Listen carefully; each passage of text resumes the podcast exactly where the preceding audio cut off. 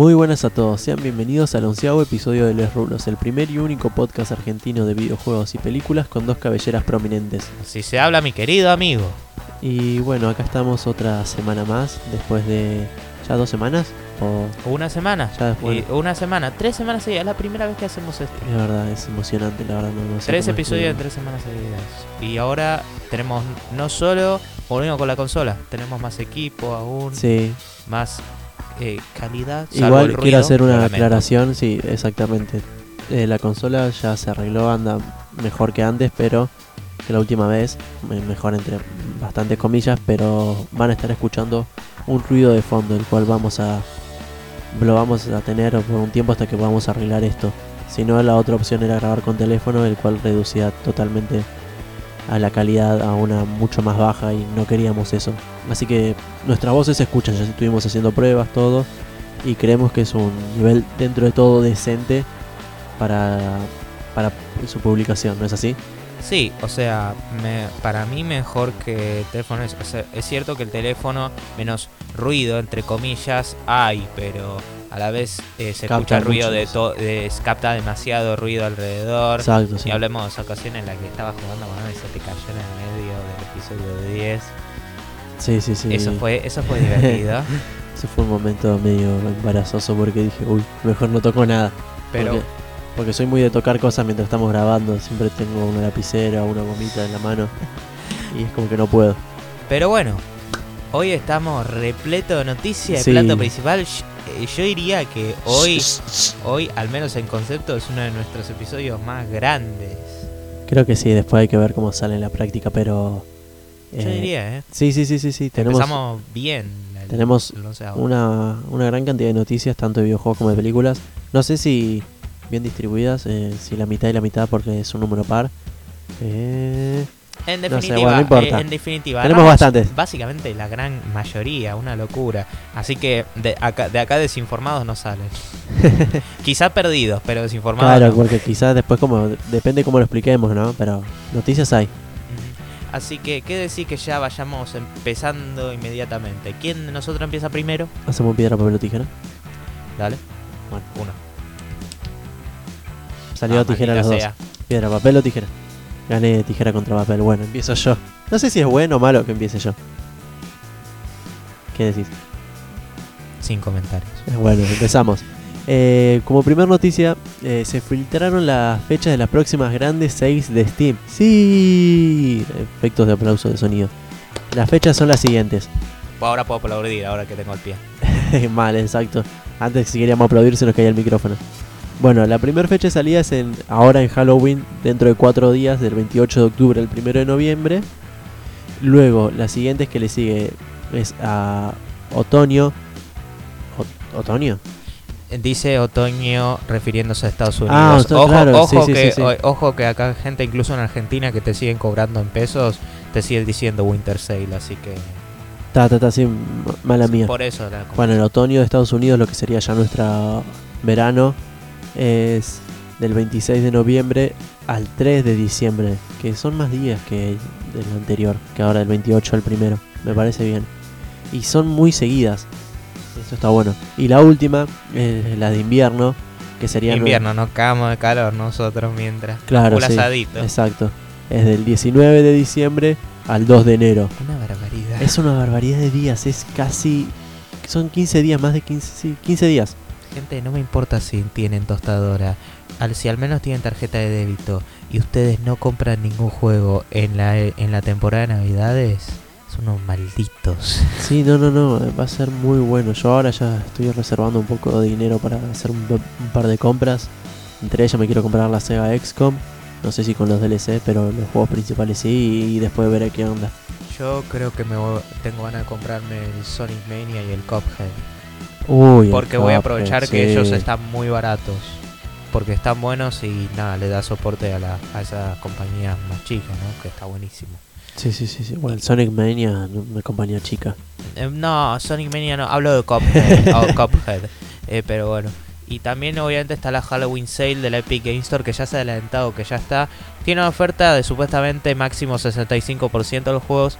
Personalmente, más allá de que lo cobran en dólares, que, a ver, gente, eso, la tarjeta de débito, de crédito, se las transforma a pesos, así que no es peor del mundo. Más allá Ah. de eso, eh, los precios, las, las ofertas me parecen tan tremendas. Yo vi algunas que estaban bien, por ejemplo, la última temporada de Walking Dead está a 4 dólares, creo. Que acá sería unos 220 pesos. No, No, 240, 240. 240 Ahora pesos, creo sí. que un poquito más, de hecho. Creo que sube un poquito más el dólar. Sí, sí, Pero bueno, no nos vamos, no vamos a tener eso. Eh, pero es tu turno, Nacho, ahora. Dale. Eh, pero bueno, dándole antes de eso nada, dando resolución, sí, aprovechen gente y a- aclaro que ya con tener una tarjeta de débito, casi toda cubierta tarjeta de débito, incluso en Steam que ahora pasó este quilombo que lo mencionamos, de hecho pro- nosotros probamos comprar juegos por ahí. Sí, no y cobra ningún bien. problema. Sí, cobra en pesos, pero lo único que te cobra el IVA, que es un 21% Pero eso agregado. de siempre. Bueno, sí, sí, sí, pero se los digo como La lo verdad, único malo, entre eh, comillas. lo, lo que verdaderamente perjudica a todo esto, lo único es lo de. Es lo que ya no se puede comprar por Rappi Pago, es pago fácil. Pero aparte de eso, yo diría que es- está bien. Sí, sí, sí, sí, está perfectamente. Es un- es- para mí es mejor, yo que sé. O sea, no es mejor que se lo saquen, pero que quede todavía está bien. Es más, Nacho hace poco hizo la prueba con la tarjeta Voilà. la Voilà, la de Mastercard. Eh, creo sí, Mastercard. Y él, bueno, él tenía miedo Esa, porque es- no esa estaba se seguro. consigue de forma gratuita. eh. Hay que hacer un tra- el trámite, es un medio en embole, pero se puede. Claro, y después vos le cargas la plata y haces la compra. Él tenía miedo porque no sabía, lo probó con un juego, ¿cuántos cuánto estaba? ¿70 Estaba, pesos? no sé, 56 pesos y me lo cobraron 64. 70. Claro, bueno, eso y se lo cobró todo perfecto, así que si ustedes tienen quieren comprarse juegos por su cuenta y tienen un poco de plata, pueden sacar la bola porque todavía tienen tiempo para estas sales y cargarle plata y comprarlo después y perfecto, la factura le llega a su mail y listo, no tienen ningún problema. Mientras carguen la plata necesaria para comprarlo, calculenle más o menos el IVA porque quizás no se los cobre bien o cualquier cosa, pero yo les recomiendo que vayan guardando espacio en su billetera para, para estas sales que la verdad están bastante seguidas. Quizás la de otoño con la de invierno eh, tiene un par de tiene 15 días de diferencia, pero dentro de todo está perfecto. Uno puede esperar 15 días para comprarse el juego que más quiere. Me encantó porque de la nada estábamos haciendo un tutorial de cómo conseguir. Pero bueno, pasando a las otras noticias. Eh, noticias que realmente le harían bien a Blizzard, Dios mío. que, eh, de, de que algún beneficio le daría a Blizzard, de lo poco que tiene ahora. Que es que un un anuncio, un advertisement del libro de arte de Blizzard hace referencia directa a un Diablo 4. Lo cual obviamente podría llegar un anuncio del esperado videojuego en la BlizzCon, que va a ser el primero de noviembre. Es como que es como que el libro de arte dice ah, hablamos acerca de no sé del arte de los juegos Diablo 1, Diablo 2, Diablo 3 Diablo 4, eh, como Diablo 5, Diablo 6 y te enterás que de repente van a sacar a ver, pudo haber sido un error que más. sabemos, pero lo que trato de decir es que con el quilombo que tuvo la BlizzCon el año pa- pasado, que creo que tuvo el infame revelación de Diablo Immortal, esa la- eh, la versión de teléfono, así que es que decía, no que tiene nadie, teléfonos. que nadie que no tiene teléfonos todos ustedes. Sí, tenemos teléfonos y no, no nos interesa jugar. Claro, no Juego. somos estúpidos. Y lo irónico es que al mismo tiempo más o menos salió el port de Switch de Diablo 3 que era buenísimo, era como diciendo, ven, esto es lo que queremos, no necesitamos fuerte. Claro, no, no, no. Eh, pero la verdad yo no sé, no sé qué esperar. Para mí, ojalá para los fans de Diablo que salga, yo no, yo nunca juego un Mira, Diablo. por lo que vi, más allá de todos los quilombos que tiene, los juegos de mesa de, de Blizzard parece que siguen siendo sólidos. También a todo esto se está rumoreando un Overwatch 2 continuamente. Que es bastante loco porque acabó de salir de esa, acabó de salir por de Switch y ya el Sí, 2. ya quieren sacar un 2. No, o sea, no el- es ya el- quieren sacar porque el juego ya No, no, no, bueno. años. Pero me hace gracia y me imagino sale el, el Overwatch 2. Llega a la próxima consola de Nintendo cuando ya esté por salir el 3. No, no sé. Igual, por lo que vi, el Diablo 3, por ejemplo, es muy querido. Tuvo ese quilombo que cuando salió de que era DRM y no se podía jugar, pero a la gente le gusta mucho, no tanto como el 2, pero mucho. Así que veremos qué onda. No me siguen gustando las tácticas de monetización de Activision Blizzard, me parece que es No, un asco. obvio. Pero quizá el juego sí esté bueno. Pero bueno, Bueno, ahora eh, tenemos otro posible. sí, posible lanzamiento. sí, en, en relación a un posible nuevo lanzamiento. Eh, según un usuario, el usuario de Twitter, arroba newwabisabi, así lo tenemos puesto. Eh, quien antes había adelantado anuncios del E3 de este año, dice que el nuevo título de Batman se va a llamar Batman Arkham Legacy y que este te podría llegar a dejar jugar con toda o la mayoría de la familia Wayne. Y sería eh, desarrollado por el estudio que hizo Arkham Origins, que es mi querido Nacho, yo no sé. Eh, Arkham Origins, ¿no sabes cuál es? No, no, ¿quién desarrolló Arkham Origins? Creo que, se, creo que es un estudio Warner que se llama Warner Bros. Montreal. Ah, sí, ya sé quién es. Sí, qué sé yo, yo estoy un poquito mixto con toda la situación porque yo veo que todos se están volviendo re locos ante la revelación del nuevo título de Arkham cuando... Es solo un rumor. no, consideramos un par de cosas. Sí, es obvio que algún título de Batman va a salir, eso sí. Pero para empezar, Pero ¿por qué es tan obvio? Para mí no podría ser tan obvio. Bueno, quizás porque no estoy tan Warner apegado como que ya la tema. estuvo diciendo, como que va un nuevo título va a sacar a un momento. Pero lo que más me, me hace ruido es que es que Arkham Knight, por ejemplo, fue criticado por un montón y ese fue desarrollado por Rocksteady. Sí. Y después sale uno que está desarrollado por Arkham Origins, el cual algunos han visto como la oveja negra, por el mismo estudio, y es como que todos se vuelven re locos, simplemente porque es otro título de Arkham. Y es como, yo digo, yo estoy tipo, a ver, tranqui, a ver qué onda. Or- Arkham Origins no es un mal juego, pero es muy derivativo. Claro, además si te dejas jugar con toda la familia o la gran mayoría, creo que le va a dar más variedad al juego Eso y eso sí, eso bueno. sí me resulta interesante. No sé cómo Hay que ver a lo qué- van a implementar. ¿A qué tipos, a, a qué personajes de la familia agregan? Porque quizás te agregan a... Eh, ay, no me acuerdo. A Red... Ay, ¿Cómo se llama este? Capucha roja. Ah, Red Hood. Red Hood, después está Nightwing y Batgirl, poner que te ponen esos tres y quizás con Alfred, ¿Y Ron? que el Robin, el hijo decís. No, Robin. En general, Robin. Bueno, sí, eh, Robin o, o también Robin el hijo te pueden poner. Sí. sí. Pero que- digo que quizás puede ser que estén todos, puede ser que no estén ninguno. Igual el Robin que está ahora es el Robin el hijo, no hay otro Robin. Ah, mm, Después está Nightwing y después está Red Hood. Bueno, veremos cómo resulta. Eh, los juegos de Arkham por lo general son, son títulos sólidos. Incluso el Origins, de por sí es un, es un buen título de... ah, es un buen título de chiste interno. Eh, es un buen, es un sólido título de acción de por sí. Así que vamos a ver. Y quién sabe, quizás eh, el hecho de que haya un bache tan grande entre videojuegos ayude a que a la gente le den una oportunidad. Sí, quizás ya se anuncia ahora, pero ya esté en, en desarrollo hace tiempo y quizás lo tiraron a propósito esto. Eh, más o menos como Fallout 4. Uh, la puta, hablé de Fallout con anticipación. Bueno, bueno, pero bueno. Bueno, pero estamos- se relaciona a las próximas noticias. Sí, pero antes de eso pasemos a otra que es eh, El buen Fallout, The Other Worlds, eh, que es básicamente eh, desarrollado el buen Fallout. O sea, The Other Worlds y el remake de Medieval salen mañana y están recibiendo buenas críticas de prensa. Ahora, ¿cuál, ¿qué juego es cada uno? The Other Worlds está desarrollado por Obsidian, que desarrolló Sí. Fallout New Vegas y también más famosamente eh, quizás South Park The Stick of Truth, um, Knights of the Old Republic 2. O sea, desarrolladores de juegos ahora hicieron más o menos como The Other Worlds, que es como una sucesor. Disculpen es como un sucesor espiritual de ah, Fallout New Vegas, pero más o menos sin espacio. Dicen que parece que el título está bueno, que no es súper innovador y que tiene algunos que otros re, pero la verdad está muy bueno. Ciertamente es mejor que otro título que ha salido en relación con Fallout. Sí, Y no, no voy a decir su nombre ahora porque lo voy a mencionar después. Sí, estuvimos viendo, bueno, yo estuve viendo un análisis ahora y la verdad se ve interesante. eh, gráficamente creo que es mejor a, no sé, al último Fallout, no al 76, ya lo dije yo, Ups. eh, al 4. Eh, pero se ve quizás mucho más pulido. No, en la review dijeron que no había ningún tipo de, de problemas así de bugs, quizás algunos glitches, pero, pero, nada muy pesado. claro, quizás está la bueno. pantalla de carga eh, algunas se hacían pesadas, pero nada más, problema de carga de textura, pero eso, no mucho más que eso. Eh, pero se ve bueno las interacciones con los personajes, las opciones que te da. Por lo que se veía son pequeñas, no son tantas, pero están bien, eh, te ayudan, tiene ese sistema de... Tiene un sistema interesante que, lo vi en el video, que decía que te dan una fobia. Que es que cierta fobia, no sé, te quita 2 de velocidad, o te quita un punto de velocidad, pero a favor te da 3 de fuerza, ponele, eso sería exageradísimo. Eh, como para hacerte un tanque y vos podés aceptar si adquirir esa fobia o no. Y ahí- así ir juntando fobias.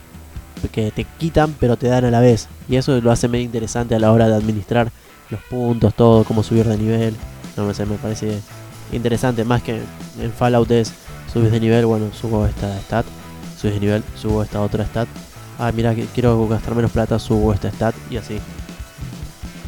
Eh, no, sí, la verdad que el título para accesorio me interesa, particularmente porque me gustan esos tipos de RPG intensos que encima son de un jugador, a mí me gustan esos. Y sí, nada, sí, a mí también, a mí posta que me gustan. Mucho tiempo quise comprarme el Fallout 4. Mm. Bueno, Pero- puedo seguir haciendo, pero quién Sí, sabe, sí, sí, no, no, obvio. con la oferta de Steam, justamente. No, pero sé que el Fallout 4 quizás no es el mejor. eh, Va, jugátelo, juega, sí, pero la por el oferta de la tema, Steam Sale. yo no lo digo por el tema de la plata. Porque si ahora se viene la Steam Sale va a estar que dos pesos y sí, me lo voy a comprar.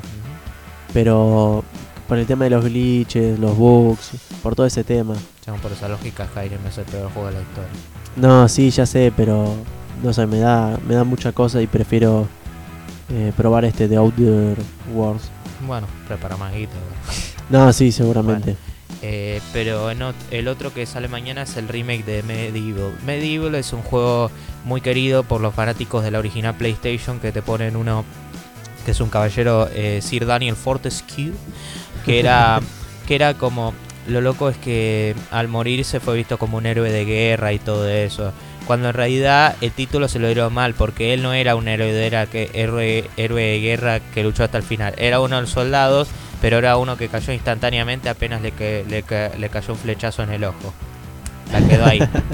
y nada, se despierta porque no sé cómo entre los muertos porque hay como sé, una bruja, un brujo, mátenme, pero no me acuerdo mucho de prisa. Pero el punto es que Daniel re- eh, resucita de los muertos y está onda con la calavera y un ojo que le falta. Eh, eh, suena muy turbio, como re mayor de 18, pero te lo, te lo hacen de forma No, animada. sí, igual si buscan imágenes creo que les va a sonar. No, es medieval, yo, Y lo que es muy yo gracioso, lo jugué pero lo conocía. lo que es muy gracioso es que Sir Daniel ah, solo tiene am, de los dientes tiene la parte superior. Sí. y, y no se le entiende nada. De hecho, Ah, hay una escena en, en eh, PlayStation All Stars que interactúa con Coronel Radek de Killzone 2 y se y dice estoy estoy busca estoy buscando un enemigo. Me puedes avisar de su ubicación hable claramente y le pone subtítulos y no entiende nada no te puedo entender te voy a matar eso No, sí, además lo que vimos eh, la salida en una review eh, decía que, por ejemplo, no cambiaron nada del mapa, que las cosas siguen estando en el mismo lugar que en el juego original de Play 1, que por lo tanto si uno quiere seguir buscando elementos o secretos, los va a encontrar en el mismo lugar que antes.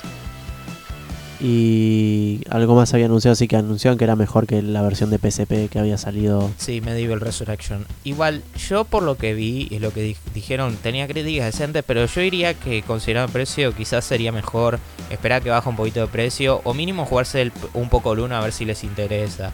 Porque eh, ciertamente no revoluciona nada, no cambia mucho. Y a diferencia de títulos como, no sé, como el Insane Trilogy o Reignited Trilogy, Spyro, de Crash y Spyro, no que te vienen tres juegos uno, acá te viene Cada, uno. vez con uno solo, sí. y así por eso yo sugeriría que esperaba bajo de precio. Pero no pinta mal, que está bueno. Eh, pero bueno, ahora pasamos con Pasando a. la gran noticia de videojuegos. Sí, entre muchas comillas. madera que pasa Pero pasando a otro juego. A otro. eh, A un, a un Fallout. Al Fallout malo. Eh, Un Fallout, justamente. sí, un en Fallout. inglés. El Fallout 76 eh, acaba de sacar un método de suscripción anual por 100 dólares. ¿Qué es lo que estamos hablando? En sí, Fallout 76 vale 60 dólares y todos sabemos los distintos problemas que ha tenido con el tiempo. Eh, el problema de la bolsa que te vendía, que era una bolsa de plástico al final, la Nuke Cola que, que esta- era un- una botella de plástico, era ma- malísima, eh, los problemas con los servidores en online, todo. Las bolsas de basura. Y a la, bol- bueno, la bolsa de basura, eso es a lo que me refería. Y todos esos problemas. Pero además de eso, eh, Bethesda tiene el descaro. Bueno, Tim Schafer tiene el descaro de. Tim Schafer. Tim Schafer, ¿no es? Tim Schafer es el creador de, de Psychonauts. Ah, bueno, perdón. ¿Cómo era? Eh, Tom, eh, creo que es Howard.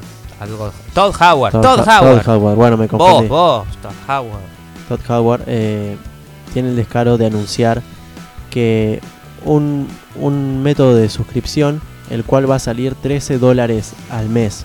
Pero que vos lo podés pagar bajo una oferta 100 dólares. Que primero esto es una locura. Un método de suscripción para un juego que ya salió. Que un juego. Lo es de todas maneras. No, sí, sí, sí. Pero para un juego que sale 60 dólares, o sea, precio completo.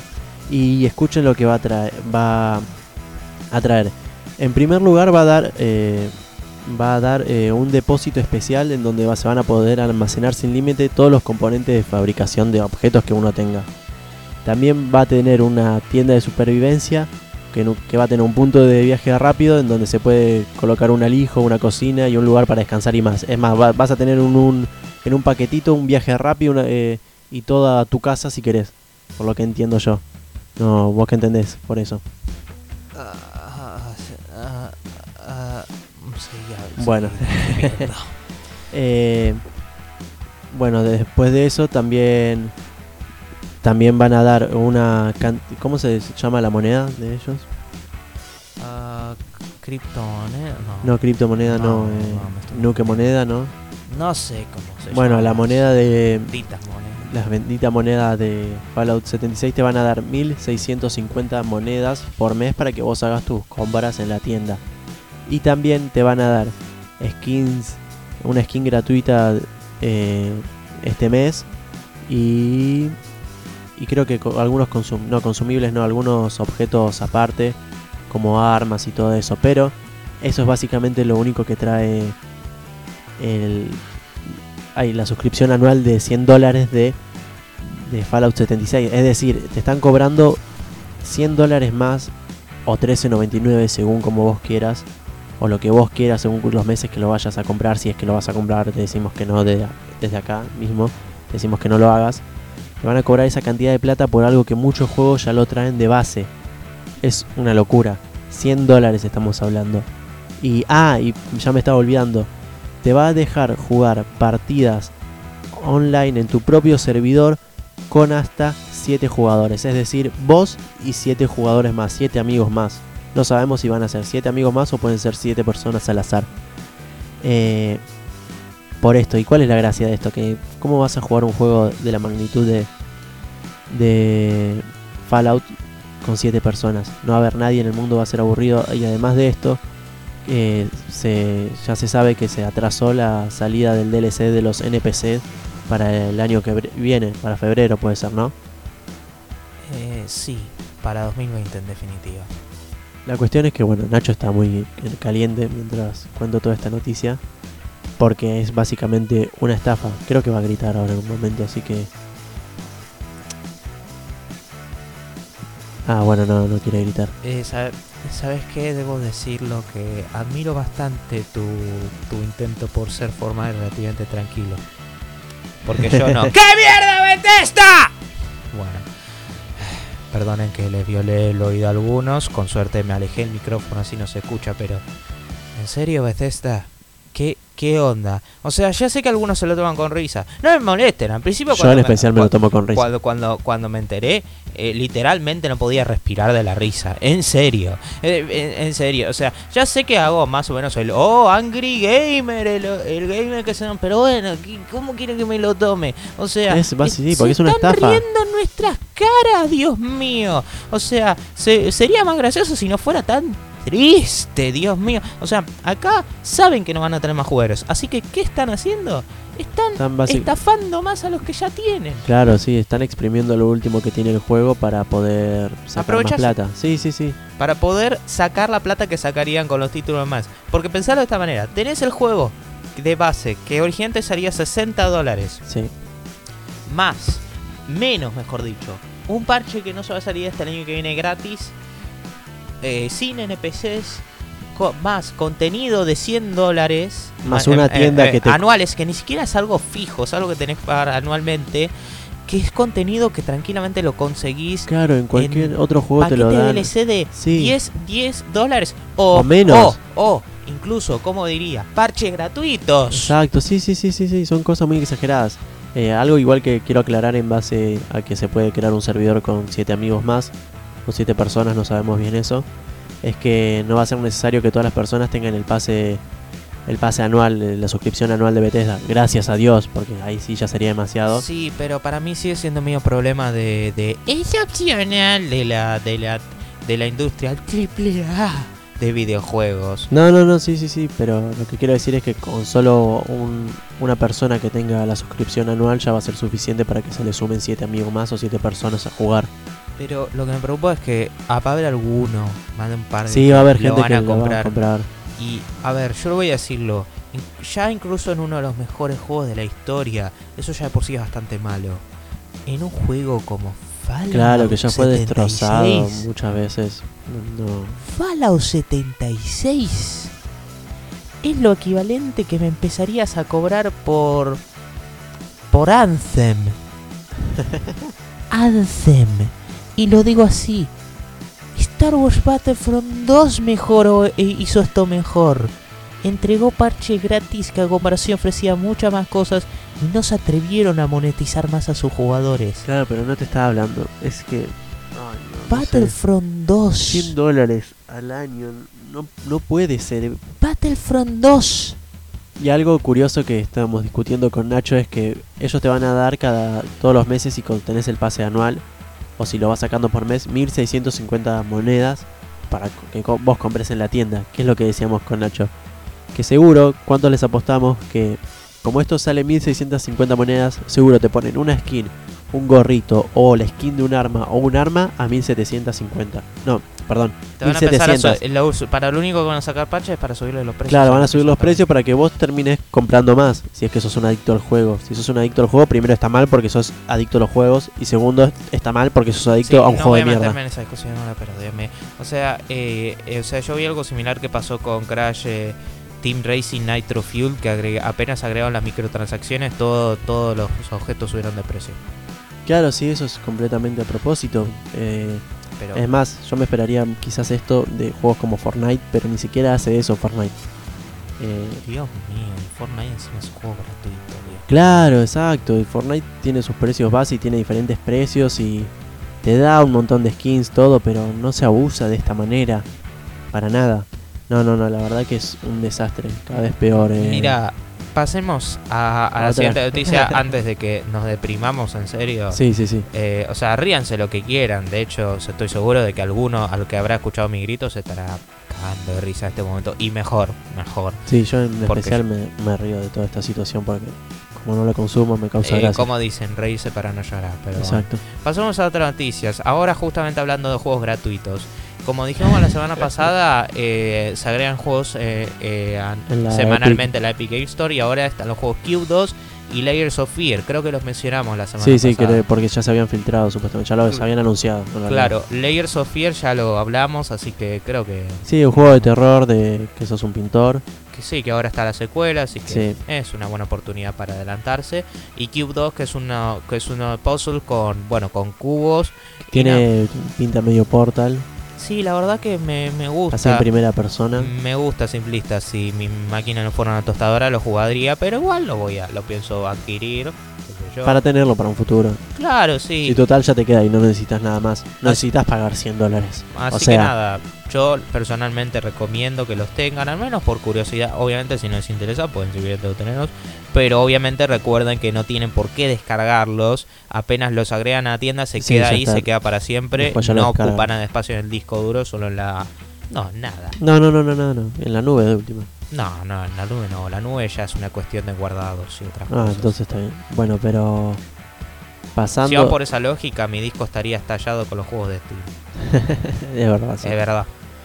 Bueno, en- pasando a noticias no de lanzamientos de, de videojuegos, se acaba eh, se filtró, lo voy a ser más específico con la Se noticia. pudo haber filtrado. se pudo haber filtrado a través de una tienda eslovaca. Bueno, es así, la- una tienda eslovaca llamada Pro Gaming Shop anunció en un listado, eh, en un listado de los precios de la PS5, las especificaciones y la fecha de lanzamiento de, la nueva consola.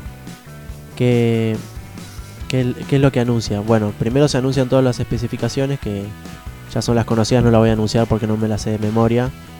Pero lo que anuncia es que la consola puede salir alrededor de 500 dólares y salir el 4 de diciembre.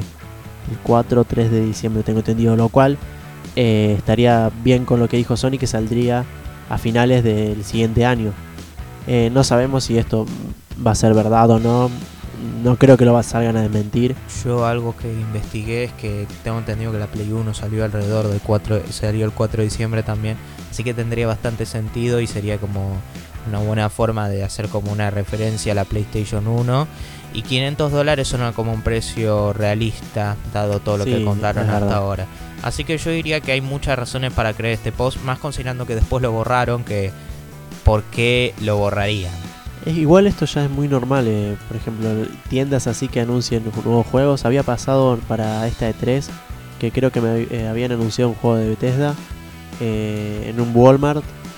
Eh, habían anunciado varios juegos que al final sí salieron en, se anunciaron en la E3. Además hicieron chistes con eso. No me acuerdo qué juegos eran o qué empresa eran, pero ya pasó varias veces que, que se anuncien por tiendas de juegos. Pero esto me parece más raro porque es una consola directamente, no es algo más grande, no hay que tener cuidado con eso. Insisto, No es un juego. insisto, igual, no, en el peor de los casos solo nos equivocamos un poco. sí, obvio. Seguimos sabiendo que va a salir a fines de año y el precio dudo que desvíe de ahí. Así que yo creo que, que en el peor de los casos nos equivocamos un poco Sí, el- y es muy probable que sea. En el eso. peor de los casos va a salir más a finales de diciembre, que ya a esa altura ya vamos a estar a nada. O en el mejor de los casos va a salir antes, noviembre, mitad de noviembre, eh, principio de noviembre como mucho, no creo. Pero eso sería el mejor de los casos, lo cual ya no nos afectaría llegados a esas épocas. No, no. Pero bueno, pasando a otras noticias relacionadas con eh, Sony, Sony, eh, tenemos que The Last of Us 2 parece que lamentablemente se atrasó hasta- hasta fin de mayo, el 29 específicamente. del año que viene. Sí, sí, por supuesto, que originalmente iba a salir en El- febrero. El 21 de febrero del año que viene también, 2020. Claro. Eh, eh, la verdad, las razones no fueron muy explícitas, pero, pero, Pero bueno, al obvio- principio se sabía por fuentes desconocidas de, de- que le habían dicho a Kotaku, eh, por lo que leí, que le habían dicho a Kotaku que supuestamente la Play 5, eh, no, la Play 5, no, perdón, el de Last of Us 2 iba a atrasar. Hoy, a la 1.04 de la tarde, no, a las 12 ya, ya se había anunciado un poco antes también, pero nosotros lo vimos recién a la 1. Eh, Naughty Dog sacó un comunicado de que eh, dijo informe sobre el desarrollo de Last of Us 2 y terminó anunciando que bueno, oficialmente se atrasaba. Eh, por lo que tenemos entendido es, más que nada yo lo que estuve leyendo en los comentarios ya que no me dejaba ver la noticia es por cuestiones de rendimiento y de, mejo- de mejora del juego. Eh, la noticia en sí me sigue dando un poquito bronca, pero es como digo, me, sigue dan- me da bronca, pero entiendo dónde viene. Sí, sí, no sí. tiene la culpa, está bien. Y si el juego resulta mejor, está bien. Es que cada vez que veo atrás un juego, no, puedo- no paro de tener flashback con el videojuego Mighty Number 9. Ay, no, O, o, o Bloodstain, que sí, fue buen juego, pero tardó añetes en salir ese juego. O también, ¿cómo se llama? Kingdom Hearts 3. Mm, No lo jugué todavía.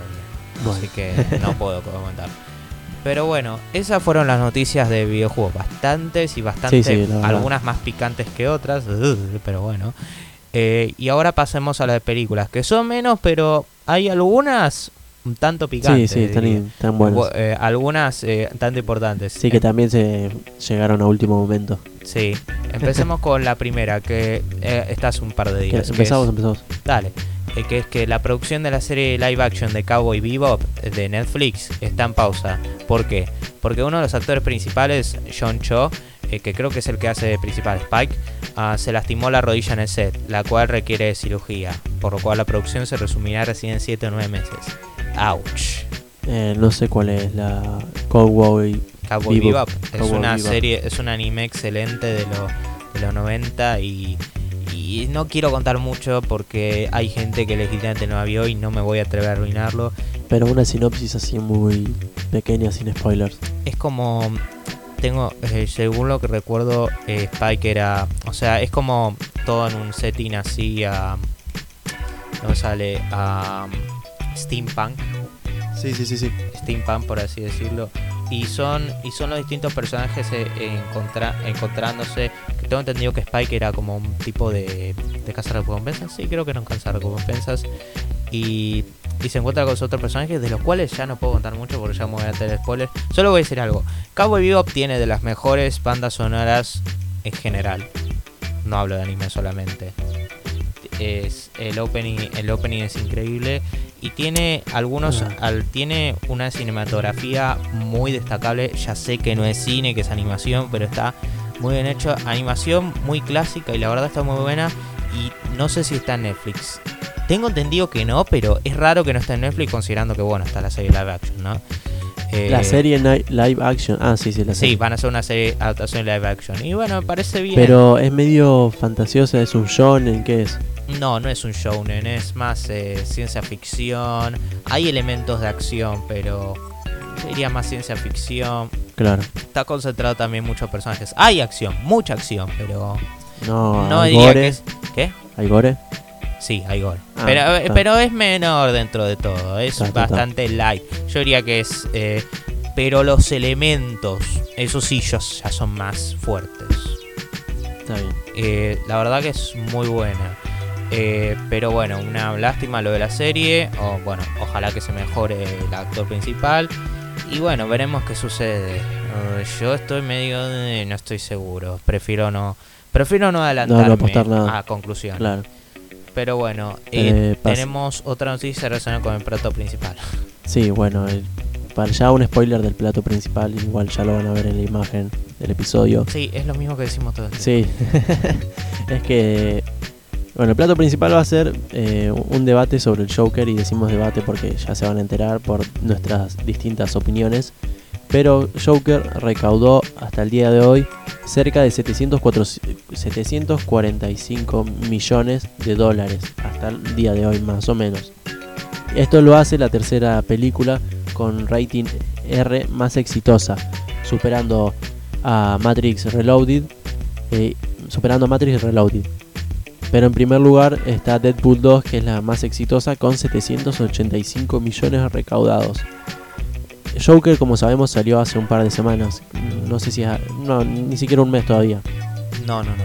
Pero es obvio que la va a pasar, la va a terminar pasando y va a llegar a, a ser la primera película porque 40 millones para lo que lleva esta película ya en menos de un mes, no creo que sea mucho. Es más, hoy estuvimos escuchando muchas opiniones adversas, no adversas, opiniones de diferente gente diciendo que ya la fue a ver dos o tres veces, que le encantó Claro. eh, y la quiere seguir yendo a ver. Claro. Eh, sí, para mí es muy probable que lo supere. Hay que ver qué onda, pero yo me acuerdo que hace dos días de anoté que solo recaudó sie- 32, 732 y ya pasó a 45. Claro, sí, más. Exacto, va- lo va a pasar. Es más, quizás lo pasó ahora y todavía no nos enteramos. Yo diría eso, pero no por ahora no voy a No, no, comentar no, para más. Obvio yo no por ahora no voy a comentar más. Me veo muy tentado, pero no.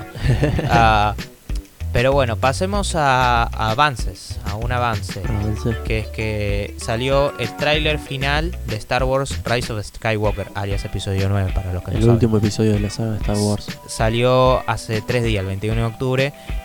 Y además Ryan Johnson, que es el director de episodio 8 de La Jedi, la tan infame de La Jedi, expresó su encanto por el tráiler en Twitter escribiendo Oh my god, I love Star Wars. O por Dios, adoro Star Wars. Ahora, esto para mí es importante. ¿Por qué?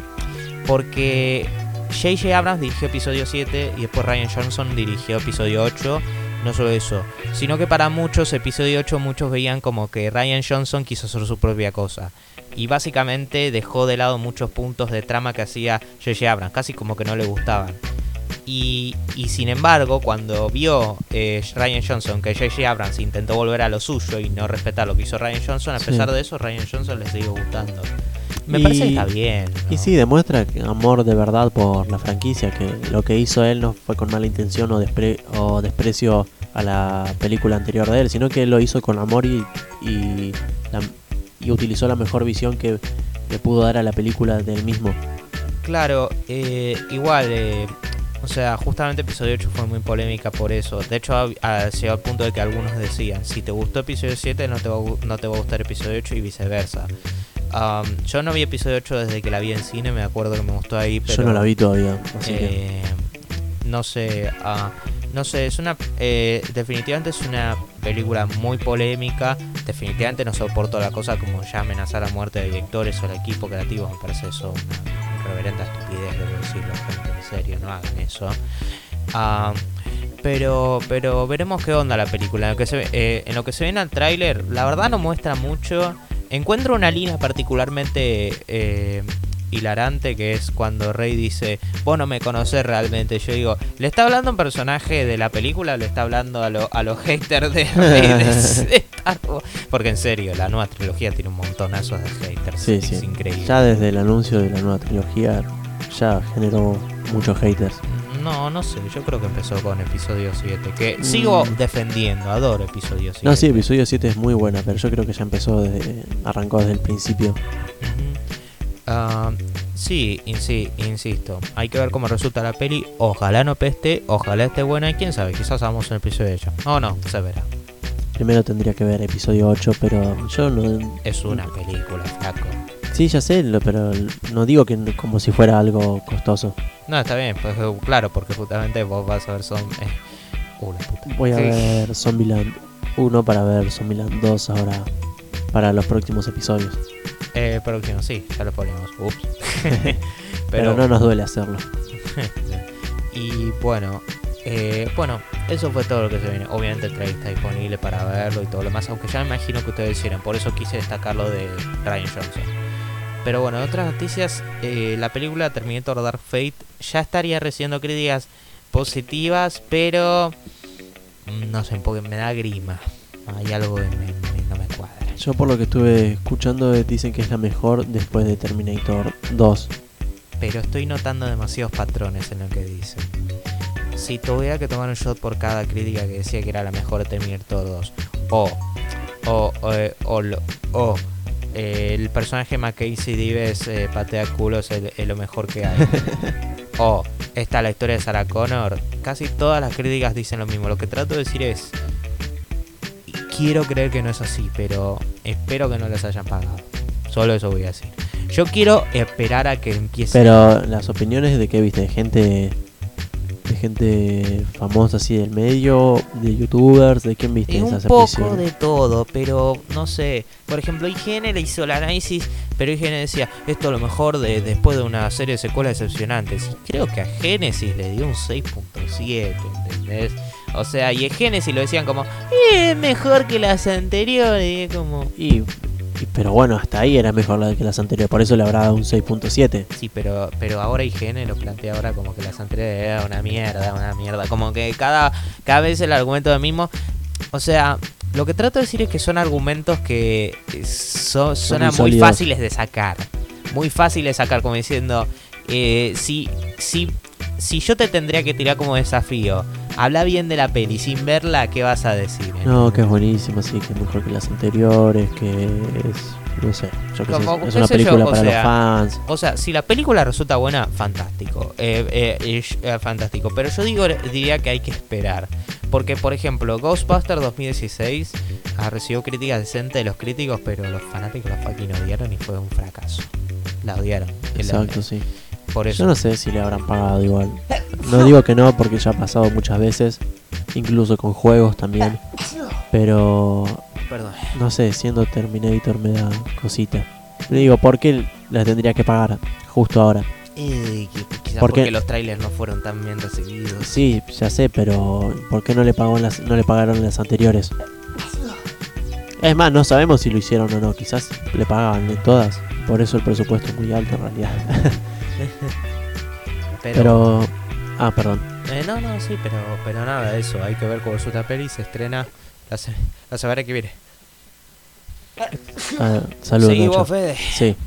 Bueno, eh, pasando ya a series, los famosos personajes de Daredevil y Jessica Jones de sus respectivas series en Netflix relacionadas a Marvel eh, podrían presentarse en el MCU. Eh, hace poco, más o menos, se anunció que Kevin Feige, Kevin Feige, Kevin Feige. bueno, yo digo Kevin Feige, vos le decís Zombilandia, boludo. Carajo Así le le dice. dicen ¿A acá. quién le- nadie, nadie le dice Zombilandia. Landia. ¿Dónde vas a meter el Landia? Landia es malísimo. Acá le dicen así. No, no escucho guacho. a una persona que diga Zombilandia. Bueno, es Kevin que. Feige. Busca cualquier video en YouTube y te va a Sí, ya sé, Kevin como ya lo escuché varias veces, pero yo le digo como se me cante. Caprichoso. Kevin Feige, eh, como sabemos, es productor de, de las películas de Marvel. Ahora, va a ser productor de Disney Plus y también es, el encargado de los cómics de Marvel. Es, básicamente maneja toda Básicamente es el Marvel. presidente. Sí, es el presidente de Marvel. Eh, por lo que se está rumoreando que de todos los personajes de las series de Netflix que hay, eh, podría estar interesado en traer a Jessica Jones y Daredevil. Eh, yo no sé si estos personajes van a incluir respectivamente también a sus villanos o no, pero me sería una gran lástima que, por ejemplo, personajes como The Punisher o, o Wilson Fisk, eh, interpretado por... Ay, no me acuerdo el nombre de quien interpreta a Fisk. No, no, yo la verdad tampoco. Ay, ¿cómo o se sea, es que yo no miré mucho de Daredevil y Jessica Jones. Vincent Donofrio, ahí está, no me salía. Eh, me parecería completamente una lástima. Porque Vincent Donofrio en la primera y tercera temporada, en la segunda no tanto porque tiene menos apariciones, la rompe, la rompe. La escena final, la pelea final es buenísima de la tercera temporada. En cuanto a Jessica Jones, eh, la verdad no sé qué decir. Yo no vi la segunda temporada, la primera la dejé a la mitad y después no la volví a enganchar.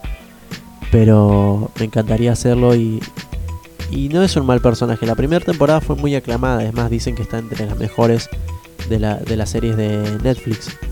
Eh, así que no tendría problema. Es más, yo lo prefiero antes que personajes como Luke Cage o, Iron Fist. Que la verdad el más flojito de todos en esta fue Iron, Iron Fist en todas las series eh, de, de Netflix de Marvel. Pero nada, básicamente esa es la noticia. Es un rumor de que los personajes de Daredevil y Jessica Jones podrían presentarse en el MCU. Hay que ver después si los hacen con los mismos actores. Eh, yo creo que Charlie Cox, el quien interpreta a Daredevil, no tendría problemas. Más creo que va- en un par de entrevistas dijo que no tenía problema. Vincent Donofrio también hace público siempre que quiere estar en Marvel. eh, que quiere estar en las películas, quiere seguir apareciendo. Es como que ama mucho a su personaje. Y Jessica Jones, que, quien es Kristen Stewart, creo que era. eh, la actriz. Ah, sí, sí. Eh, no sé la verdad cómo, porque hace poco ter- termina de tener un embarazo, así que eh, hay que ver si se va a postular para el papel o no, por el tema del cuidado del hijo, todo. Digo porque hace poco tuvo un hijo recientemente, hace nada en serio, y esto es un trabajo ser padre. Si hay algún padre que nos está escuchando ya lo sabrá. Pero nada, pasando de serie a otra serie, la cual eh, salimos de Netflix para volver a Netflix. Se, acaba de anunciar literalmente antes de que empiece el programa de que Dragon Ball Z va a llegar a Netflix el 15 de noviembre. Todas las sagas de Dragon Ball Z. Esto no incluye tristemente Dragon Ball. Va, no sabemos. No, creemos que no, pero Pero sería raro igual empezar por Z. Ah, ya sé que Z es como. mm, pero Dragon Ball. eh, no sé, a mí se me hace raro. A mí se me hace que algún que otro momento van a ver Dragon Ball y Dragon Ball GT. Por cierto, tampoco se anunció Dragon Ball GT. pero- yo quiero que no graben Dragon Ball GT, no me gusta. Pero Me parece muy, ah, muy absurdo. Perdóname que te diga, pero parece que me hace el argumento porque es como diciendo más de mejor, loco. nada, sí, ya sé, Hay estoy gente que gusta jodiendo. Dragon Ball GT. Está bien que lo suban, estoy jodiendo. A mí no me gusta, no lo voy a ver, solo quiero decir. Pero nada, se acaba de anunciar eso. Igual esto ya se venía rumoreando, ya se venía pidiendo, debido a que subieron toda la serie de Saint Seiya, Los Caballeros del Zodiaco, a, a Netflix hace relativamente poco. Eh, Y esta la van a, eh, Z va a llegar eh, a Netflix el 15 de noviembre. sí, sí, sí, ya, ya lo dije. Ups. Bueno, pero con esto terminamos las noticias de videojuegos y de películas. Así que pasamos a los estrenos de esta semana, Nacho. Dale. Para empezar tenemos la que vamos a ver la semana que viene, que es Zombieland Double Tap, que es la secuela de Zombieland. Que ya, que ya la, que ya la antes, así que. Sí, ya la mencionamos Sí, varias ya veces. no vamos a divagar mucho. Después tenemos la carrera de Brittany. Eh, la carrera de Brittany, según el tráiler, lo que estuve leyendo, con- consta de una película basada en un hecho real de una chica llamada justamente Brittany, la cual tiene un problema de atención y hace verse con el doctor. Eh, bueno, entre que le pide unos, unos eh, unas drogas para estar mejor, así y un par de chistes, el doctor le pide que baje de peso, eh, que baje 25 kilos. Eh, La chica sí es una chica gordita, se podría decir. Bueno, no me quiero meter mucho en eso. Opa. Pero eh, lo importante de la película es cómo ella va generando su propio cambio y el, y el mensaje que quiere dar. Eh, luego de varios intentos de, de salir a correr, de entrenar, eh, Brittany termina fallando y como que se da a entender como que se rinde, tira, la, eh, tira cuelga las zapatillas, por decirlo así. Hasta que ve eh, un anuncio de, la- de una maratón en New York y se pone, se pone como propósito llegar a estado y forma para esa maratón. Y la historia te va contando cómo ella lo va atravesando, cómo era vista por la sociedad, cómo a través del cambio también la fueron aceptando más, cómo va obteniendo nuevas parejas, todo, cómo va come- conociendo a sus amigos, todo, eh, para poder llegar a, a esa eh, a la maratón de, de New York. Pero al final del tráiler hay una frase muy linda que más o menos la voy a intentar decir, me la acuerdo bien. Dice, no se basa, nunca se basó en tu cuerpo, sino se basó en la forma en que vos lo, te cuidabas y lo querías a él. Y nada, es un mensaje muy, muy lindo el que da. Vayan a ver el tráiler, está bueno, no, no digo que la vayamos a ver, no creo que la vayamos a ver. Eh, quizás la mire en otro momento, no sé si la voy a terminar viendo en el cine, pero... Eh, No sé si es una de esas películas que da para ver en cine, solo eso trato de decir.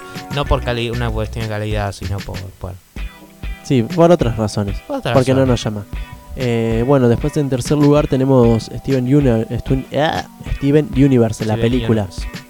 la cual eh, salió el 2 de septiembre ya, pero ahora sale en los cines el, día de hoy, el 24 de octubre, y el cual va a constar, el cual va a suceder dos años después del fin de la serie con Stevens ya solucionando todos los problemas de las gemas, estando el mundo en paz, no teniendo que salvarlo nunca más, eh, con un felices para siempre, según él.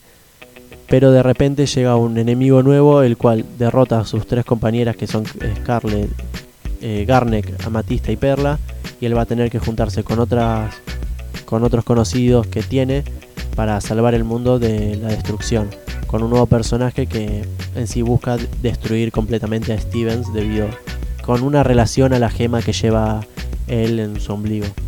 Básicamente eso. Eh, a mí siempre me llamó la, eh, la atención Steven Universe.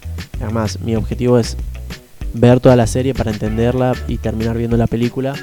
Pero es algo que me lo tengo que poner a hacer y siempre digo, ah, lo voy a empezar. eh, y después nunca lo empiezo. Es algo de Cartoon Network, ¿no? Sí, sí, sí, es una producción de Cartoon Network. Ah. Eh, no, sí, a mí también me interesa. Yo me acuerdo de que, de hecho, hace un año, por eso te pregunté del Cartoon Network, ya sé que no tiene nada que ver. Ah, por ejemplo, mira una serie que me interesaba ver, ah, Gravity Falls, que estaba en Netflix. la vi Gravity Falls completa. la vi 20.000 veces con mi Es- hermano. Claro, yo la serie. miré hace ponerle. Habrá sido verano 2017 o 2018, creo que 2017. Y la verdad, eh, la consumí toda de una. Me encantó, pareció muy buena. Así que ojalá que Steven Universe Sí, sea un caso similar. es muy cortita, o sea, los episodios son Claro, son cortitos, dos son dos temporadas. Muy cortas de- y muy entretenidas, muy graciosas. Sí, muy- yo me cago de risa, te juro. Muy graciosas. Chi, eh, el meme de Chi. De, de- Sí. de no, no, a mí el, eh, las animaciones, todas las de Cartoon Network, hasta el día de hoy me siguen gustando. No sé, Clarence a veces lo veía aunque no entendía. Me, a- eh, me alegra saber que no soy el único que está, que es la excepción, co- que te dice Cartoon Network ahora es una mierda, antes No, era mejor". no. Así, Cartoon Network antes era buenísimo. Debatiría que era mejor, pero ahora no está mal. No, no, es que en realidad son diferentes tiempos. Es. Hay cosas que son cuestionables. Ese reboot de la chica superpoderosa, no. Sí, bueno, eso sí también. Pero yo, por ejemplo, consumía Hora de Aventura, que también. Uy, perdón, Dicen escucharon está micrófono, yo, yo. no, yo no la vi. Hora de Aventura también la quiero ver, tiene una trama interesante. Ya, bueno, ya terminó. Una serie Clarence eh, que dan en Cartoon Network también me encanta, tiene un humor muy, eh, muy infantil que a mí me causa mucha gracia. Después, eh, Steven Universe, que también lo quiero ver, como acabo de decir, pero nada, para mí Cartoon Network no está mal, tiene muy buenos contenidos. Sí, pero bueno, ahora llegamos a la a, a lo último que es a la, la tercera temporada siniestra en los cines. Sí. Va a presentar las películas La Mosca, El joven mano de tijeras, El silencio de los inocentes y El resplandor. Como hace Hoyts hace tres años, eh, durante el mes de Halloween, el Spooky Mount, como le digo yo, eh, presenta tres películas viejas de terror o de suspenso clásico. eh, y en esta ocasión, en la tercera temporada de Siniestra, va a presentar La Mosca, El joven mano de tijeras y El silencio de los inocentes y El resplandor. Pero nada, vayan a verlo, es una buena oportunidad para, oportunidad para ver estos clásicos viejos. Eh, yo no sé si lo voy a hacer, nunca vi el, joven Manos de Tijeras. Espero hacerlo, es una muy linda película por lo que tengo entendido. Pero nada, eh, está bueno, está, está a partir de ahora, del 24 de octubre hasta este domingo. Ya lo habíamos anunciado en el episodio anterior, pero nada, lo volvemos a recordar por las dudas, por si hay algún interesado. Exactamente. Pero bueno, ahora pasamos al, al plato principal. Sí. Que vamos a hablar de la película Joker. y Joker, vamos, vamos a tener hacer una reseña. un debate muy Ah, interesante. para mí no va a ser un debate muy interesante. Es más, ya hoy lo estuvimos hablando y Eh, más o menos. O sea, es una. Son distintas perspectivas. Ya creo Sí, que lo sí, venimos sí. anunciando. Es el Batman vs Superman de. de, de los podcasts. Excepto que no mierda. Pero bueno, eh, para empezar, eh, para empezar, vayamos, vayamos destacando, a, a- vayamos dando nuestra opinión sin spoilers de la película. Dale, dale, me parece perfecto. Yo, yo diría que empecemos diciendo corta directamente qué nos pareció la, pe- la película. A mí me pareció muy buena. También. No la, no la adoro, me gustó mucho. Eh, Diría que es más o menos ponerle un 8, ponerle, me gustó mucho y, y me dejó bastante que pensar.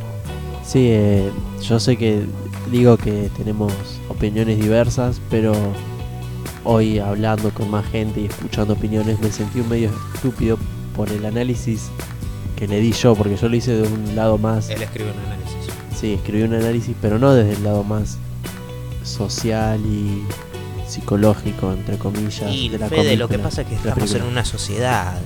Qué tarado que sos. Pero yo le di un análisis más basado en lo que es el Joker y, y igual no me siento mal por eso. Un poco, al principio sí, ahora ya no, pero lo que quiero decir es que fuera de ese, de ese análisis que leí yo, la película es excelente, a mí me encantó. Eh, aunque no me gustó en ciertos... Pensé que no te gustó la película en general. Eh, sí, sí, sí y no. Me gustó, sí, cuando me lo puse a pensar bien, es muy buena. Pero no me gustó en este ámbito que yo lo pienso, ¿me entendés? En el que yo lo veo. Pero después todos los eh, aspectos que tiene son excelentes. Es más, yo cuando la fui a ver, yo dije, no te, no te voy a negar que eso está bien, que no está bien, que está bien hecho. Eso está muy bien hecho. Todo el trasfondo del personaje, cómo se va desarrollando y todos los problemas hasta llegar al Joker, son buenísimos. Está muy bien hecho. Solo que a mí, como ya te digo, eh, yo- que estamos sin Sí, spoilers. sí, sí, ahora. sí, sí. Como yo lo analizo desde el lado más Joker, eh, no, no salí muy contento, pero en realidad sí, eh, tiene mucho que analizar. Ya salieron muchas notas, muchas críticas, eh, haciendo analogías a los tiempos que vivimos hoy. Y nada, es excelente película, es muy buena. Eh, Joaquín Phoenix actúa de la puta madre. Eso es algo a lo que sí definitivamente acordamos. Sí, no, no, no. 150%. Da una actuación tremenda y a tal punto de que, de que sigo debatiendo mentalmente cuál es mejor, si este o Heath Ledger. Es bastante difícil, ¿eh? se volvió bastante Eh, difícil. bueno, yo tengo ahí ya otra opinión. No, no, a ver, está razones. perfecto, ¿eh? yo entiendo de dónde viene cada lado, pero yo la- para mí es difícil, ¿eh? se volvió difícil. Eh, pero no sé qué más querés decir por ahora. Bueno, Eh, mira, yo, así de general, sin entrar en spoilers, lo que. Ah, hay algunas hay algunas cosas en especial de la película que admiro. Eh, yo dije que en general me gusta. Y cuando digo esto, no lo digo como dicen algunas cosas, el resto es una basofía. No, no, no. Yo son estas. Pero estas cosas en particular me parecieron muy especiales. Para empezar, ya de antes me gustó que esta peli no sea parte de ningún gran universo. Sí, eso está bueno.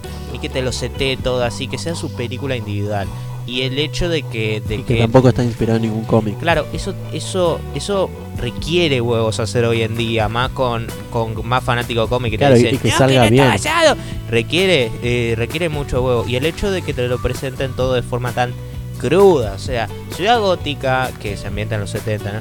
Es Está muy bien desastre, representado. eh, sí, pero demasiado sí, bien, sí, sí. pero es un desastre.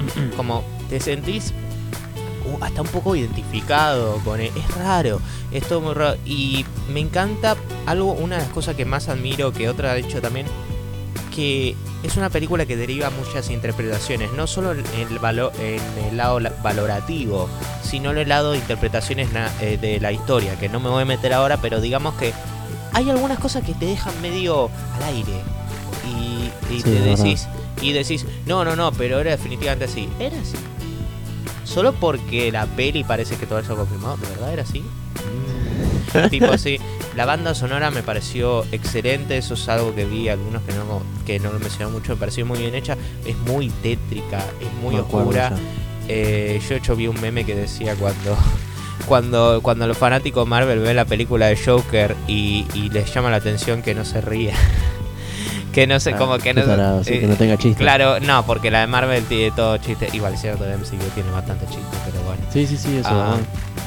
Pero me gusta eh, que sea de cruda, me gusta y yo creo que ese rating R se beneficia no solo porque porque a veces es necesario mostrar ese nivel de violencia, sino porque no lo sobreusa. No, es verdad, es- es muy a... Muy realista. Sí, sí, muy realista y más ya cuando el problema se hace más grande ahí recién se empieza a mostrar. Al principio también una parte, pero la verdad lo usa lo justo y lo necesario. Quizás un poco más no hubiera estado de mal, no estuviera, no hubiera estado mal, pero lo que usó está perfecto, está es justificable. Y como dije antes, Joaquín Phoenix eh, entrega una actuación increíble. Está completamente metido en el personaje. En este caso de. Igual esto no es el poder de Arth- Arthur Fleck, que es el. que es el protagonista. Está completamente metido. Y ya del principio. Ya del principio. O sea. Comienza de una forma bastante, bastante oscura. Una vez más, no me voy a meter en específicas, al menos no todavía está en la sección de spoilers. O sea, dura lo justo y yo salí de la película un poquito, un poquito, no, traumado es, ser, es decirle demasiado, pero salí un poquito como medio choqueado, como diciendo, "Mm", como se me quedó pensando, se me quedó un poquito en la cabeza, que salió eh, ligeramente como creeped out, ¿entendés? Eh, por detalles que voy a mencionar ahora en el, en el análisis con spoilers de la película. Yo me acuerdo que cuando se anunció la película pensé, ah bueno, está bien, al principio como que medio me hizo ruido, pero después me, gustó la idea cuando se fue anunciando más cosas. Y una algo que me tenía preocupado dije, ¿cómo van a hacer eh, mostrar la transformación del Joker si en los cómics, por ejemplo, no, no se sabe la idea del Joker y después anunciaron al tiempo que no se va a basar en ningún cómic y dije, ah, está bien, perfecto, sí, porque me parece razonable, solo que eso quería decir, nada más. Claro, y para meterme en dos cosas en particular más, o sea, la peli me parece muy buena, no creo que sea eh, excelente o película del año, o sea, esto sin spoiler lo Ah, digo. película del año creo que yo sí. Eh, ¿mm? Eh, Sí, porque si no, ¿qué otra cosa tenés? Lo que pasa es que hay algunas cosas que no sé. ah, para empezar, te muestran la, la miseria de protagonista, está bien. Pero te muestran, digamos que te muestran el lado de la sociedad. Para hacer una película que trata de ser bastante realista y muy identificable, que lo es, ah, a Solo te veces muestra un lado de la realidad. solo el lado más pesimista Sí. que sí es cierto la realidad es bastante es bastante mi- mierda no Claro, voy a no decir que no. Pero no es así siempre, eso por una. Y eso sí hace ruido, porque para mí quita un poco. Eso por una. Y por otra, eh, está bueno que la película ciertamente tome muchas influencias de películas como Taxi Driver y en definitiva el director Martin Scorsese, que tengo entendido que produjo esta película. Pero a veces ya pasa de ser influencia ya medio straight copy, ¿entendés? Pero a la vez eso en cierto sentido está bueno porque te incita a ver estas películas. Y me encanta el hecho de que esta película incita a otros a ver otros tipos de películas. Porque no es la típica película de superhéroes. No, no, no, no, no, obvio, no, No, es. esta no es una Suicide Squad o Venom que te dicen, esta ya no se trata de héroes y es una película de héroes, solo que con un diferente Claro, skin. Deadpool también que dicen que es un antihéroe, pero sigue siendo un héroe. O sea, yo creo que es una película importante que ver, en más que nada también para concientizar acerca de los problemas que hay actualmente en la sociedad. Y yo no creo que condona la violencia. De hecho, yo creo que la única razón por la que no la quiere ver la gente es porque no quieren estar conscientes de los bastantes problemas que hay. De que, A ver, no, no hay gente disfrazada de payasos matando a gente, pero No, y que varias cosas estés de acuerdo con la película no te hace eh, un posible psicópata o asesino. Nada. Y además eh, se mete con... a- y además, a pesar de que hay un aspecto de nacionalidad ahí, yo creo que es una película que se puede interpretar en términos sociedad, en términos glo- globales, porque todo tipo de problemas hay en Sí, todos esto lados, es lamentablemente. muy general, pero Y agradezco eso porque quiere decir que no tengo que hablar sí o sí de las políticas. sí, sí, sí, sí, sí. Bueno, pero decir que ya pasemos a la sección de spoilers. Me parece perfecto. Bueno, ay, perdón. Eh, ¿Por dónde querés empezar? Yo diría que, que discutamos algunas algunas escenas eh, algunas escenas clave de la peli que me pareció estar muy bien hecho. O sea, yo dije antes lo de las interpretaciones que te da el film. Por ejemplo, es ah, eh, es eh, Thomas Wayne, el padre de Arthur Ah, Fleck. bueno, sí, porque para los que no la vieron y están escuchando esto, que muy mal, tendrías que ir a verla. Por Dios, ya lo dijimos. Maldito monstruo, ¿qué haces escuchando esto si no fuiste a verla? Es cierto, man, vivimos Eh. una sociedad. no, pero eh, durante la trama de la película se da a conocer que Arthur Fleck es hijo, supuestamente es el hijo de Thomas Wayne, que la Según madre, la madre a Penny Fleck. claro, que ella había trabajado eh, con Thomas Wayne en su residencia cuando él era más joven y nada, tuvieron un amorío y tuvieron un- lo tuvieron a él, pero no lo quiso reconocer. El tema es que después Arthur eh, va a una obra de teatro, se encuentra con él. Anteriormente ya había ido a la residencia Wayne y había visto a Bruce y, se encontró con Alfred también, que el cual le decía que no había pasado nada y andaba como muy sospechoso porque eh, Alfred sabía del problema. Pero cuando lo va a encontrar a, en el teatro a Thomas, este se va al baño y él lo espera y le empieza a decir que sabe todo lo de su madre y lo, y lo de él.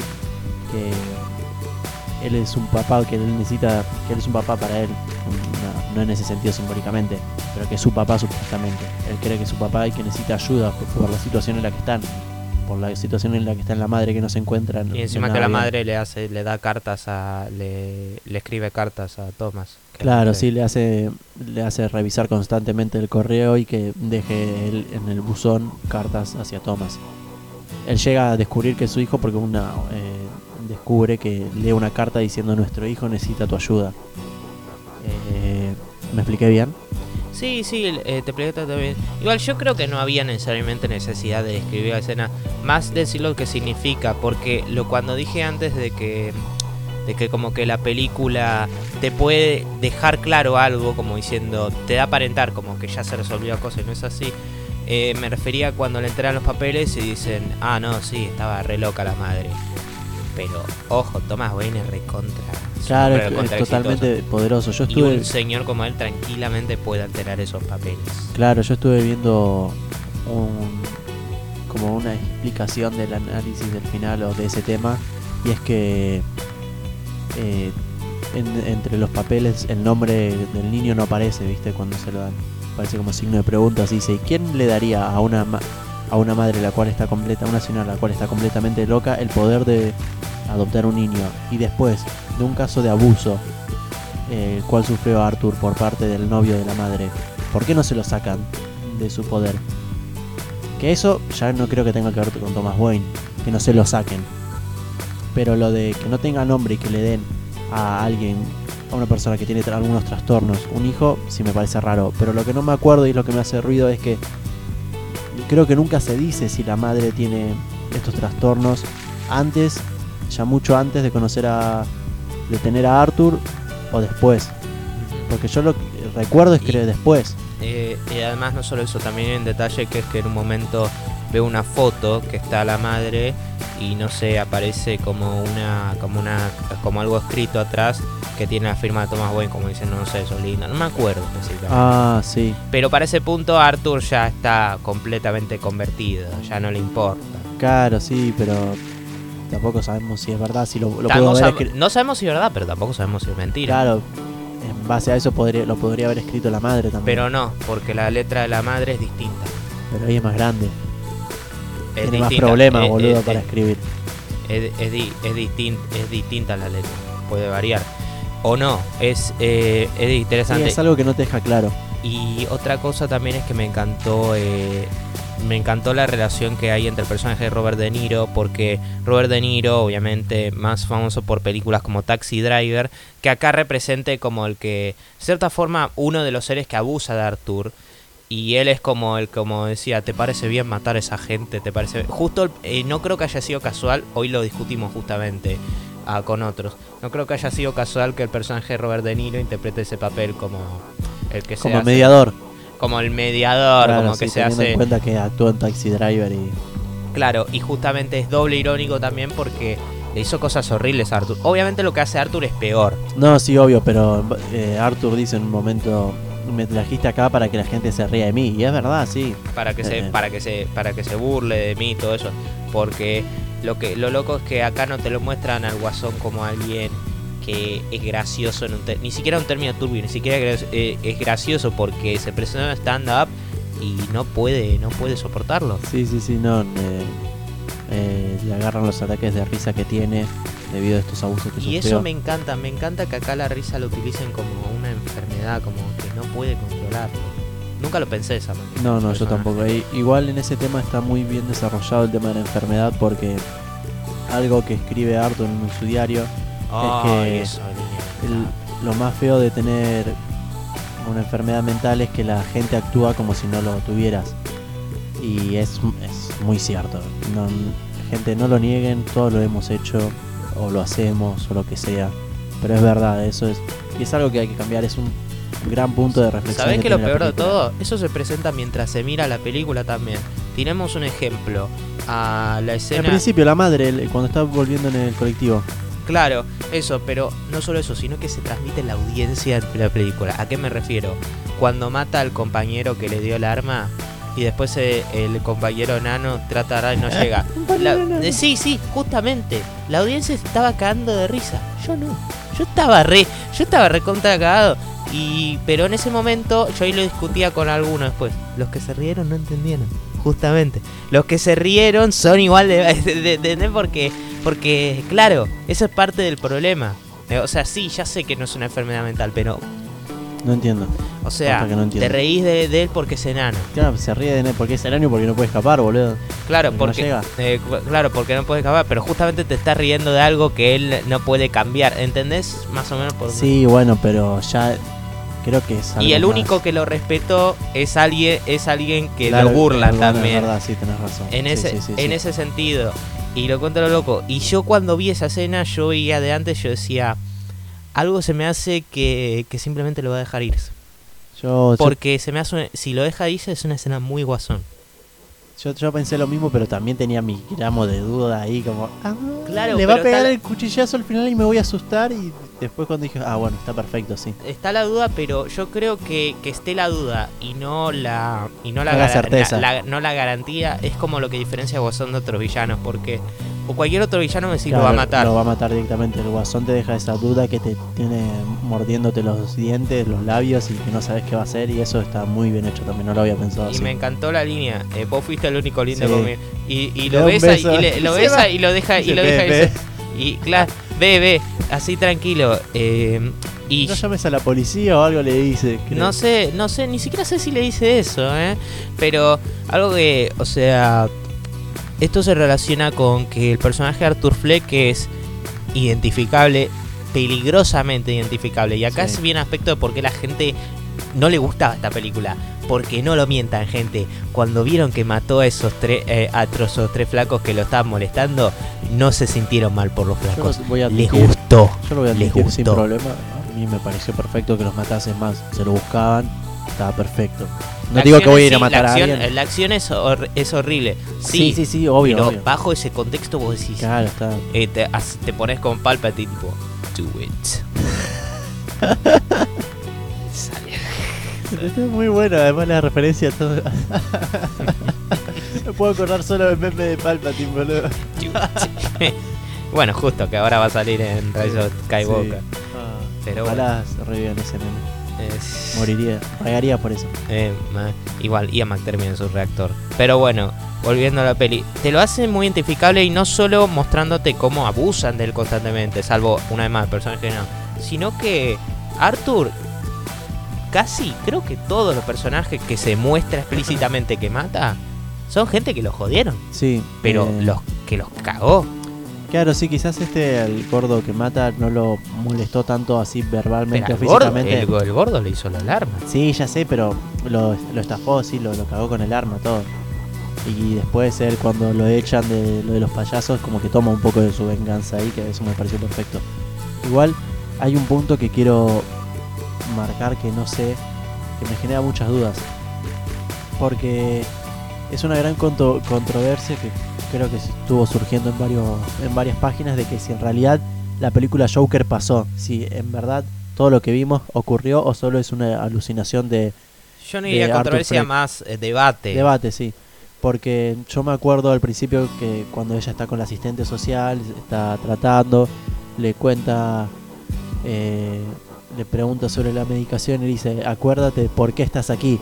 Y pasan un plano Que el del golpeándose. de él golpeándose en una sala de encierro, en una sala... ¿cómo una sala de encierro, la cabeza con Claro, y todo con la camisa de fuerza. Y después no me acuerdo, pero más adelante vuelven creo que a ese plano, ese mismo plano. No sé si es exactamente lo mismo, pero es una teoría muy válida de, de si todo de si todo era imaginario. Exacto, porque después cuando vuelven a...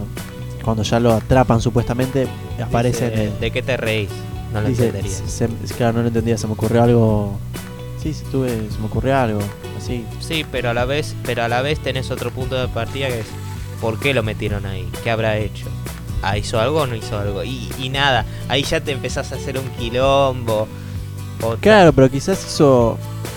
Quizás una de las posibilidades, ponerles que quizás sí está loco ya desde un principio e hizo algo, pero no hizo eso, no hizo nada de lo que pasó en la película y lo metieron en cana por eso. Eso, al o quizás al final cuando o eso quizás al final cuando recuerda todo es muchísimo tiempo después. Claro, también, y quizás pero... cuando dice no lo, no lo encontrarías gracioso, es quizás.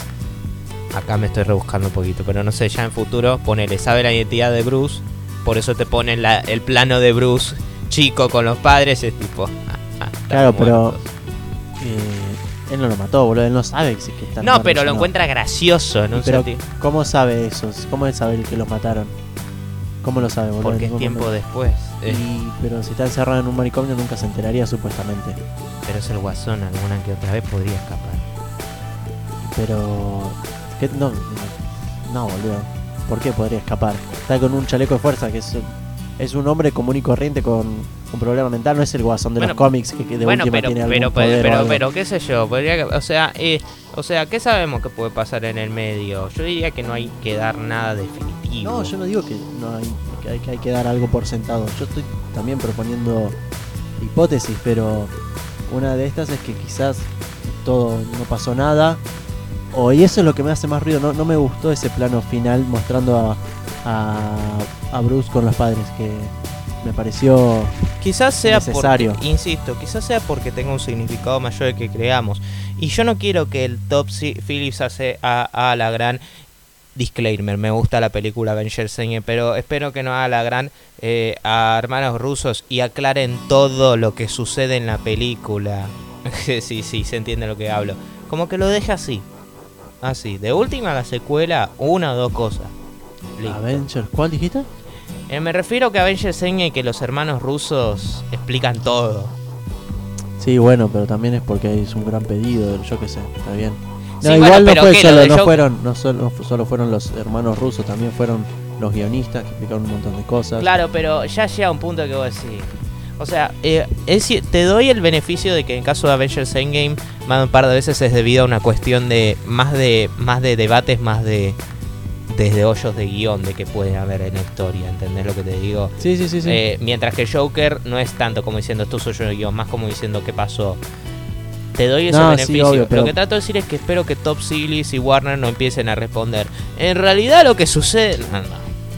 Eh, yo creo que si no sacan una secuela, en algún momento lo van a terminar diciendo. O si no, esto podría ser un índice de una secuela. Sí, pero una secuela que a la vez espero que no responda a todas las preguntas. No, Algún o quizás responda algunas y deje, plantee algunas más. Sí, lo que sí me gustaría igual es que algunas de estas preguntas que estén acá se dejen sin resolver para darle como ese toque. Ese, esa independencia, ¿se entiende? Porque si no, eso, ah, ya se resuelve todo. O una cosas, por ejemplo, me encanta el hecho de que no se revela si a la mujer con la que pensaba que estaba que estaba, esa mujer la mató no. eh, la, la mató no Eh, me encanta como que el plano, fi- plano final sea él eh, haciéndose poniéndose a, la mano en forma de sí. arma haciendo pum y listo se va simplemente se va Sí, me encanta cuando revelan que la, la mina esta con la que está saliendo es toda una mentira. Que en realidad te muestran todas las escenas en las que salió con ella y en realidad no existe. Por ejemplo, cuando eh, abre la puerta o salen a comer y ven el diario. Eh, nada, fue algo que se que segundos antes se veía venir, pero antes, mucho antes no era impredecible la verdad. Eh, después, otro tema que yo creo que es, es para hablar es si, no sé si vos estás de acuerdo Nacho en que ya pasemos a esto, pero es si es mejor, es mejor actuación que la de que la de Heath Ledger. ¿Qué, qué me decís? Para empezar, es Heath Ledger, Heath no es. Heath Ledger. Ah, siguiendo eso, es, es complicado por un par de razones. Para empezar, por una cuestión de calidad. Es muy difícil, para mí en términos de calidad están muy parecidos, pero justamente ahora viene lo contrario, que es que son personajes muy distintos eh, en términos de caracterización cada uno, porque... ¿Entendés a lo que voy? Porque te muestran, eh, de, de uno te muestran sutilmente, de otro vemos todo y son personajes alto- algo distintos. No te diría que es como comparar eh, eh, naranjas con manz- eh, narana- eh, na- naranjas con manzanas. Eh, naranjas con manzanas. Tampoco así, pero son, son muy distintos. Para mí se vuelve genuinamente difícil. Ojo, ah, va a haber algunos que te van a hacer un genuino ranking de todos y me parece perfecto. De hecho, justamente en, el, en el Twitter de Les Rulo, que pueden seguir en la descripción, ah, yo, hice, ah, yo hice un par de encuestas relacionadas al Joker. Para empezar dije, ¿qué les pareció? ¿Les gustó? Eh, yo puse las opciones, me gustó, me encantó, no me gustó, me decepcionó y, y me, y me dio igual. Y tuvo como un 86% de aceptación, así que va bien. Y otra que hice es cuál le pareció el mejor Joker y ganó el de Joaquín Phoenix. Ajá. Aunque No, me eh, sorprendió que alguien, que alguno, que alguno le puso a voto a Jared Leto.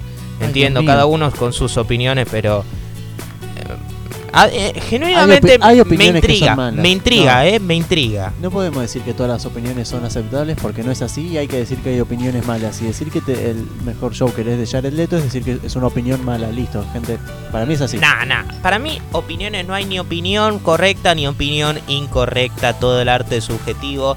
Solo digo que me resulta muy curioso, muy curioso que.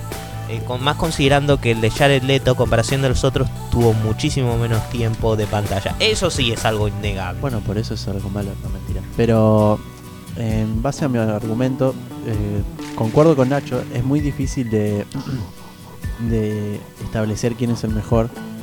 Porque, bueno, yo primero creo que es medio insano que- querer comparar quién es el mejor. Yo lo hice, yo, yo tengo una opinión firme de quién es el mejor. Pero me parece insano a la vez porque, de cierta forma, al principio a todos nos hizo ir a ver Joker en mayor o menor medida con, eh, con el objetivo de ver a ver si es tan bueno como dicen, a ver si supera Heath o no.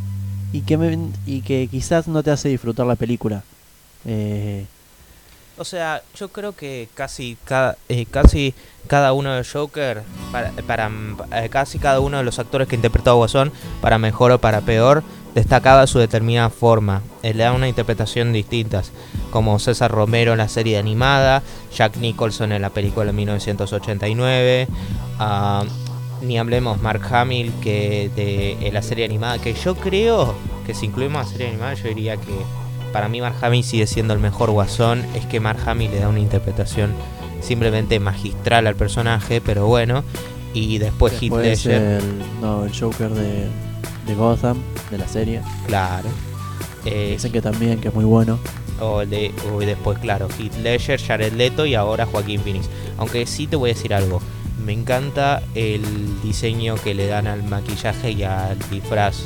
Como Sí, es muy casero, está muy bueno. Es casero, pero es como no no creo que sea demasiado clásico al punto de ser ton- eh, al punto de ser un toque a- al punto de tomarse poco serio como el de César Romero, que ese sí era un poquito más clásico, eh, pero tampoco es eh, demasiado oscuro como el de, de, de Dark Knight. Es como un equilibrio, porque tenés como el de los, eh, la pintura de los ojos, que es más o menos como algo de lo más clásico, y después tenés los labios, que son un poquito más eh, exagerados como están pintados, más o menos como lo de Dark Knight. Yo lo miré esa forma. Eh, pero no entiendo por qué es más. Eh, ¿Cómo dijiste? Más. que los labios. No, no, no, dijiste todo el- el- la vestimenta en sí. Como es más. No sé, como... eh, no sé, como que me pareció que era un buen equilibrio entre un diseño clásico y no un diseño demasiado oscuro. Es, Ah, bueno, sí. es como, vos lo ves como una interpretación Pero clásico, ¿en qué oscura pero icónica. O sea, clásico me refiero a la interpretación eh, clásica del Joker, que era como más, más así, el chi, chistes y todo lo demás. Y creo que con el tiempo, hablo acá de las encarnaciones de películas y de series, ¿no? Y con el tiempo se fue siendo más oscuro. No es más o menos como el de César Romero y el de Jack Nicholson en términos de diseño, a eso me refiero. Ah, bueno, está bien. No, no, sí, sí. No, no, nada, nada, no entendí nada. Bueno, y pero. claro, y el hecho de que tenga pelo largo lo relaciona un poquito también con el de Heath Ledger. Sí. Sí, que me gusta de los dos es que el verde de su pelo, eh, tanto en Heath Ledger como en Joaquín Phoenix, está como que siempre está ahí a nada de sacarse, de, de irse, y es medio inconsistente, y eso no se me gusta. Claro, eh, aunque te digo algo, lo que más, lo que menos me gustó el diseño, sin duda, yo que, yo la verdad, me dio mucha bronca que no le hayan puesto un damage en el frente. ¿Un damage?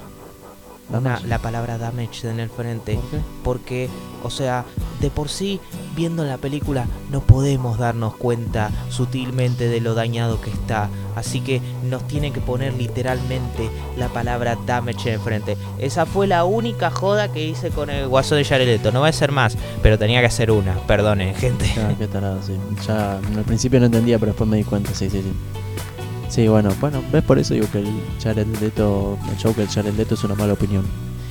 No, no, para mí no es una mala... A, a mí no- me parece un buen guasón. Eh, no sé, no digo que Jared Leto sea un mal actor, gente, no lo ves, carajo. No, yo Eh, tampoco, pero eh, digo que su Joker es malo. eh, no me pareció de la mejor interpretación del personaje, dejémoslo así. Aunque anticipo versus Prey, ya sé que no va a estar él ahí, Sí, pero Se bueno. anunció hace poco. Ah, pero bueno. Eh, Eh, ah, para- sí. quiero pasar a decir por qué para mí es mejor el de Heath Ledger que el de Joaquín Phoenix. En primer lugar, los dos tienen un, un papel excelente en las, en las películas. Eh, yo ya lo voy a decir de- de- desde ahora que prefiero el de Heath Ledger, pero como estaba diciendo, eh, los dos tienen un papel fenomenal, y el cual lo hace muy complicado decidir. Y por lo tanto, yo centro más mi opinión a la de Caballero de la Noche, sea, de las películas de Christopher Nolan, debido a que ya sé que este Joker eh, no se basa en ningún cómic ni nada, pero en cierta medida el Joker siempre existió en base a, a Batman. El Joker, su fuerza de, de vida, entre muchas comillas, es Batman. Y si ustedes me pueden decir, bueno, pero el Joker de, de, de Joaquín Phoenix no, no lo necesita para existir. Claro, ahora están Pero- planteándotelo como que el Joker es- era el que creó al Batman, como se muestra al final que son los que es, que es uno de los que se inspiró el Joker que mató a los padres, ponele, ¿no? Claro, igual el Joker no lo mató. Bueno, sí, lo mató Fue una indirectamente. inspiración eh, indirecta. Eh, pero pero sí, ¿sabes qué? ¿Sabes qué me hace acordar de esto? Me hace acordar a todo el debate que se hizo el año pasado, aunque este caso era al revés, porque era más ataque que defensa. Viste como ahora todos defienden de que el Joker creó a Batman y les parece perfecto. Yo me acuerdo cuando el año pasado, cuando salió Venom, que eh, de- eh, no digo que Venom sea igual de buena que Joker. Oh, por Dios, no piensen que digo eso, gente. Eh, o sea, sí, es entretenida, pero no, no me voy a meter en cuestión de guiones porque, una es mucho peor que la otra. Lo que trato de decir es que, lo- es que, es que me da gracia porque el año pasado hacían una similar discusión con Venom, como diciendo, no pueden hacer una película Venom sin Spider-Man. No puede estar hacer una película sin Spider-Man sin que sea Spider-Man. Y lo encuentro similar a esto. No digo de que la gente esté mal, de hecho está perfecto. eh, porque está porque en Venom está más o menos construido, pero acá está bien construido y demuestra como si está bien hecho puede cambiar la Sí, percepción sí, de sí, la sí, gente. pero yo digo que ustedes me pueden decir que no que no lo necesita el, el Joaquín Phoenix, el Joker de Joaquín Phoenix a Batman y yo para eso te digo, bueno, sí, tenés razón, pero entonces ¿por qué motivo me meten en el plano final de la película eh, eh, un, plano mostrando a Bruce Wayne con los padres muertos si no lo necesita? Pues lo podría haber sacado completamente y listo, podría haber terminado con el plano final él yéndose a él yéndose de- eh, tratando de escapar del manicomio, manicomio con la huella de sangre y listo. Pero si no lo necesita era innecesario ese plano. Sí, a ver, yo, yo entiendo dónde venís. En mi caso, esa, ese plano particular a mí tampoco me agregó mucho. No me quitó. A mí la verdad no me quitó, pero entiendo si a vos te hizo un poco de ruido. De hecho, yo me acuerdo, eh, el juego, videojuego justamente hablamos de su Arkham Origins. Ahí te muestra como Batman, como eh, el Joker, como que cambió su filosofía de vida cuando lo conoció a Batman y todo eso. Como se formó un tipo de acción, de dicotomía y nada, es interesante. Pero para mí es simplemente otra interpretación y a esto lo que voy. Personalmente lo que se viene interpretaciones, por lo generalmente yo soy bastante, con total de que esté bien, no me importa lo tan fiel que sea. Al menos que sea algo muy estricto, como, no sé, la adaptación de un libro que hagas algo completamente diferente, como, no sé, Casa como Guerra Mundial Z, y sí, yo te digo, cualquier cosa, ¿cómo van a hacer algo completamente distinto? Te vas a dar el título. Lo que trato de decir es que... Ah, pero me decís eso y hace poco hablando me dijiste, en estos casos Fede te digo que el material de origen es como que no le veo importancia yo y ahora me decís que sí es importante en la adaptación de un personaje. No, no, lo que te trato de decir es que hay una diferencia, porque por ejemplo, sí, Joker me puede decir, pero dentro de todo sí sigue siendo más o menos de punto de vista lejos con esto de Joker. Hay una diferencia entre eso y literalmente de una película basarse y solo sacar el título. El título. Ahora me perdí. Estaba hablando de Guerra Mundial Z, Fede. Ah, está. No, saltaste, saltaste al Fede. Está como que agarrazo el título. ¿Entendés? Como que ya eso me parece medio... um, ahí sí puedo poner así. Pero por lo general, no. O sea, por lo general soy bastante tranqui. Ah, vos decís que de última si no te vas a centrar ni siquiera en nada del material de origen, no- Claro. cambiame el nombre. O sea, lo que trato es que al menos Me en puesto Guerra Mundial ah, Y. Al menos, sí, al menos, conceptu- eh, al menos conceptualmente que Claro, tomes sí, algunos sí elementos te entiendo, sí, principales. sí, sí. Cosas simples, ¿eh? Mm, Pero tampoco a tal punto de sacar su título. Bueno, afortunadamente este no es el caso, no sé. No, no, no. Pero lo dije para dejar claro mi posición. Sí, Al menos sí. por lo general, pueden haber excepciones, claro. Personalmente no me gustó la adaptación del juego de Ender, por cómo no se hace. Pero bueno, esa fue una de las únicas veces. Pero bueno, hablando justamente del plano final de la. de, de su planos finales de la película. Hablemos un poquito acerca de ese final. Eh, qué intensa toda la escena en la que está con Robert De Niro. Ah, sí, está, está muy bueno porque yo.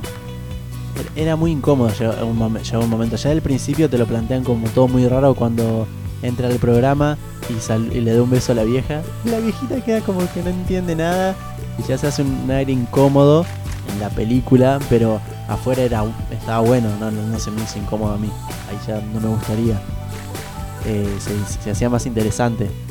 Eh, de- y después cuando va planteando que él fue el que mató Y encima lo dice ahí sí directamente. Sí, Sí. sí, sí, yo la maté. Sí, que lo volvería a hacer todo.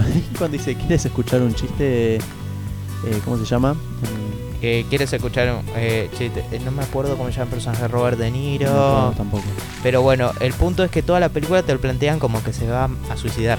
Que ahí se va a matar. Sí, sí, sí. Y dice. Y, to- y después hace toda esa línea de me invitaste solo para burlarte de mí. No, de mí, O sí. vivimos en una sociedad de, de- de hipócritas. Literalmente yo creo que antes sí vi que hicieron un, eh, un eh, eh, change.org como una firma para que diga una línea en relación con sociedad antes de que salga. Hablo en serio, hablo en serio. Y de ahí, y los memes salió son maravillosos, pero está re bien ejecutada, eh. Re bien ejecutada, más allá de los memes, ¿no? Vivimos en una sociedad y que quede ahí, ¿te imaginas? Ay, qué lindo que hubiese sido. Qué lindo. Eh, y después al fin, eh, cu- cuando dice, ¿sabes qué? Vos tenés lo que te fucking hace así. Palazo. Y en cierto sentido es verdad. Porque Ryan se llamaba.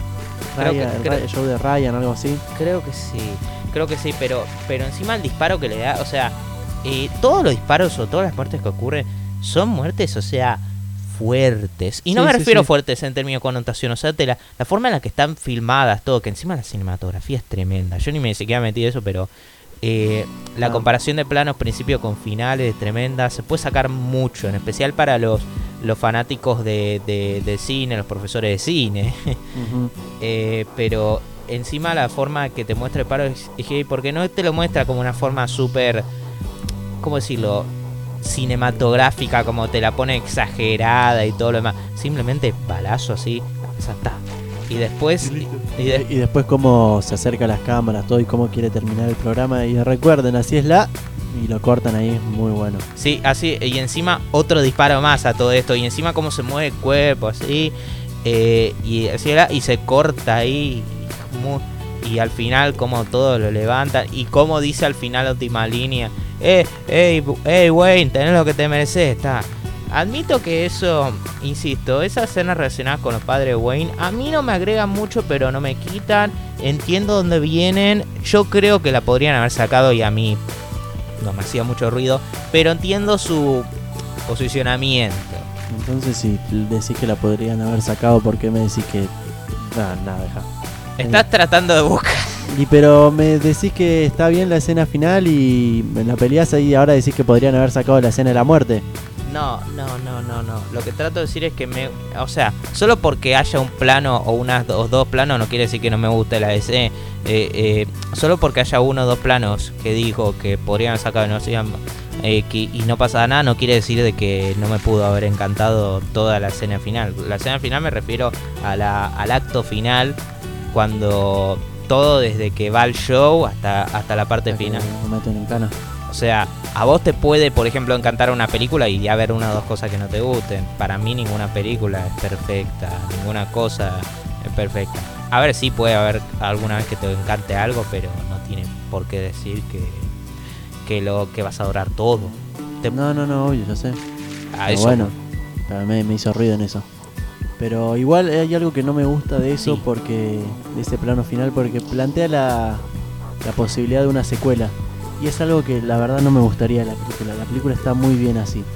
Para mí eso es una película que tiene que quedar ahí, eh, te tiene que dejar abierta la posibilidad y que quizás nunca se responda o que quizás sigue por los directores, pero para mí como película standalone y como única película me parece eh, perfecta.